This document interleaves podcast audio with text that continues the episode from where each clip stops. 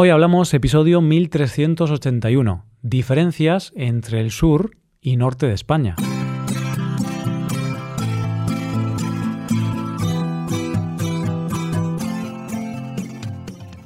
Bienvenido a Hoy Hablamos, el podcast para aprender español, cosas sobre España y aprender sobre la vida en general.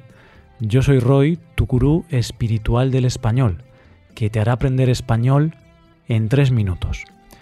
Pero solo te enseñaré este secreto si te haces suscriptor premium.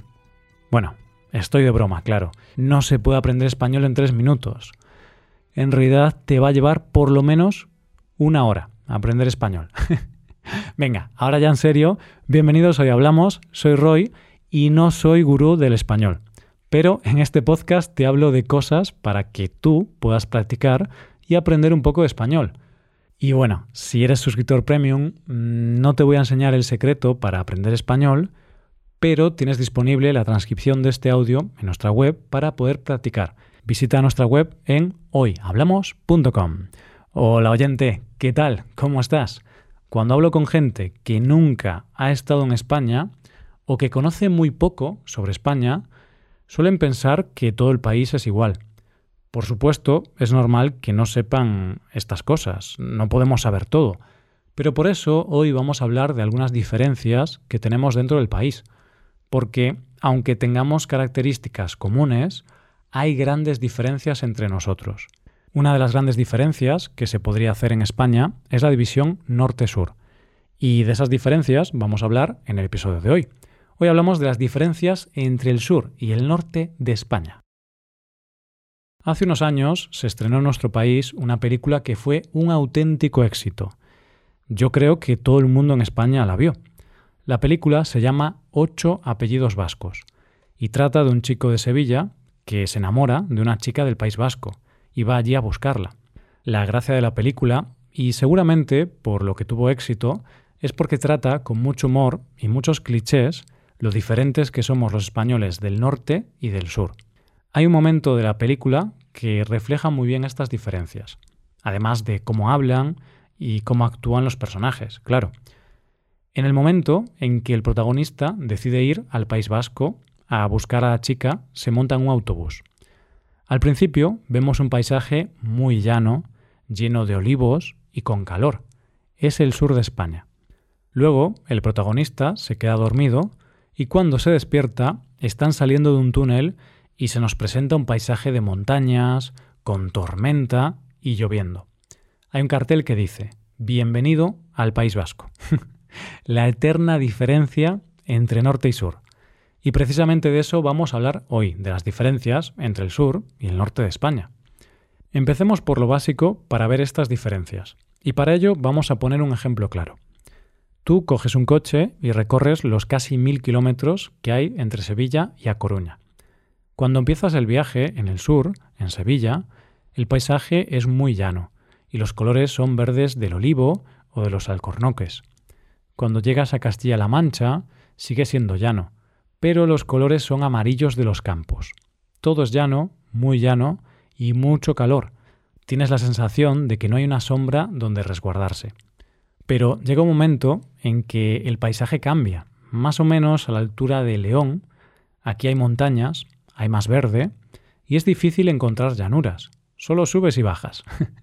en este punto, y ya llegando a Galicia, todo es más fresco. Y lo cierto es que esto es una realidad. El norte tiene un clima más suave en verano y el sur es mucho más caluroso. Y en invierno, en el norte llueve mucho y hace frío, y en el sur, por lo general, hay temperaturas mucho más suaves. Como solemos decir en España, en el norte los inviernos son más crudos. Mira, oyente, te voy a poner un ejemplo concreto y actualizado. Al día de preparar este episodio, la máxima temperatura en A Coruña es de 24 grados. Y por ejemplo, en Sevilla, que está en el sur, es de 35 grados. Uno de los cambios más importantes que podemos notar entre norte y sur y que tiene que ver con el paisaje y el clima son las playas y la forma de veranear. Vamos a poner dos ejemplos también extremos en cuanto a distancia. Vamos a coger dos playas, que pueden ser la de San Sebastián, que está en el País Vasco, y cualquier playa de la provincia de Málaga.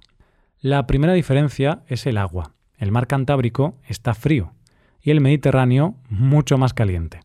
En Málaga y el sur en general, la gente va a la playa con la casa a cuestas. Se van desde por la mañana a la noche. Y se hace todo en la playa. Se come, se duerme la siesta, se juega y hasta cenas. Casi te vas cuando cae el sol.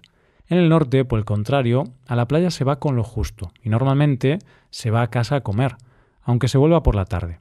Pero es que en el sur hay una tradición muy arraigada del chiringuito, que son bares a pie de playa donde se puede comer, cenar y la mayoría hasta quedarte por la noche en un concierto. Y esto en el norte no existe tanto. Sí que hay chiringuitos, pero no es ni parecido a lo que hay en el sur. En el sur las playas suelen ser más llanas y detrás suelen tener dunas bajas o casas directamente. Pero en el norte hay mucha playa más salvaje, con rocas y acantilados detrás. El paisaje de costa del norte es más duro y más salvaje que el del sur. Otra de las cosas que más llama la atención cuando vas del sur al norte es el carácter de las personas. En el sur la gente es muy abierta, les gusta hablar con todo el mundo y la gente es muy simpática con todo el mundo. Si vas al sur, posiblemente puedas salir tú solo una noche y volver con varios amigos de vuelta a casa. Esto no quiere decir que los del norte seamos maleducados, pero es verdad que somos menos abiertos. El sentido del humor en el sur en general es más abierto, más fluido, un humor que se basa en el chiste y que puede entender todo el mundo. Hay que tener en cuenta que uno de los grandes exponentes de la cultura popular del sur son los carnavales, donde la chirigota trata sobre hablar de las cosas que preocupan, pero desde el sentido del humor. Por otro lado, el carácter del norte es más introspectivo. No es de hablar con todo el mundo a la primera de cambio. No hay esa forma de ser tan espontánea. Pero eso no quiere decir que no haya sentido del humor. Es solo que el sentido del humor del norte es más irónico, es más negro y quizá cuesta más entenderlo. De hecho, un ejemplo de esto lo podéis ver en este podcast. Yo, Roy, soy del norte de España, pero Paco es del sur y quizá en las conversaciones de los viernes yo hago un humor con más ironía y a veces hago algunas bromas difíciles de entender. Sinceramente creo que la forma de ser tiene mucho que ver con el clima. El sur es más alegre y más espontáneo porque hay más sol y llueve muy poco. La gente del sur está acostumbrada a hacer vida en la calle. El norte es más cerrado por su clima. Hace más frío, llueve mucho más y hay muchos más días nublados con poco sol. Entonces estamos más acostumbrados a hacer vida de puertas para adentro. Y es que el sol invita a estar en la calle y la lluvia a estar dentro de casa. Y creo que también el hecho de que te dé el sol más te alegra más la vida. Produces vitamina D, que es muy importante para el bienestar. También hay que tener en cuenta que el sur y el norte de España han tenido diferentes influencias históricas, muy diferentes entre sí. En el norte de España, que fue la que más resistió en la Reconquista, hay una mayor influencia de los pueblos del norte, como celtas o visigodos. Esto ha dejado una cultura mucha más cercana al norte de Europa.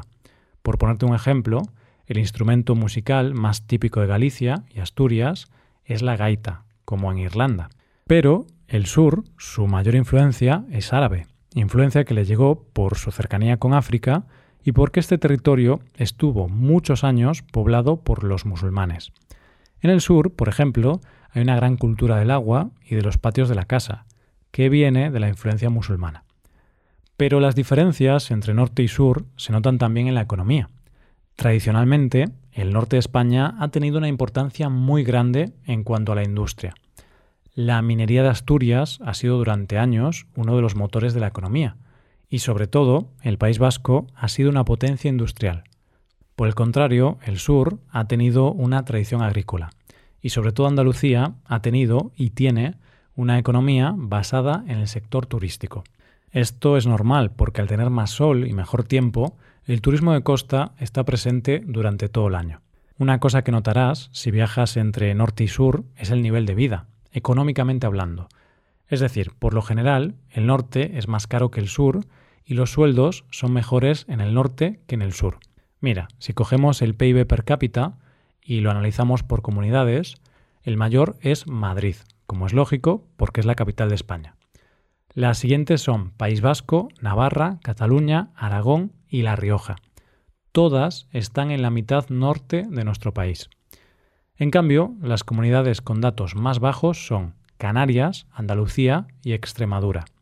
Todas del sur. En el caso de Canarias, son unas islas que están muy al sur de España, al lado de África. El carácter también se marca en la forma de divertirse y en las fiestas populares. En el norte, las fiestas más importantes están en verano, como es lógico, ya que es cuando el clima es más suave. Por ejemplo, el País Vasco es famoso por sus festivales de música, y en Galicia y en Asturias son famosas por sus fiestas de verano, fiestas donde se come, se bebe y se disfruta de música. Y en verano es una constante, es decir, en verano prácticamente cada semana yo voy a alguna fiesta de pueblo, cada semana. el sur tiene fiestas muy importantes, pero no están todas en verano. Por ejemplo, las ferias son fiestas muy conocidas en el sur, y no todas son en verano como puede ser la Feria de Abril de Sevilla, donde la gente está una semana completa de fiesta, donde se come, se bebe y se baila.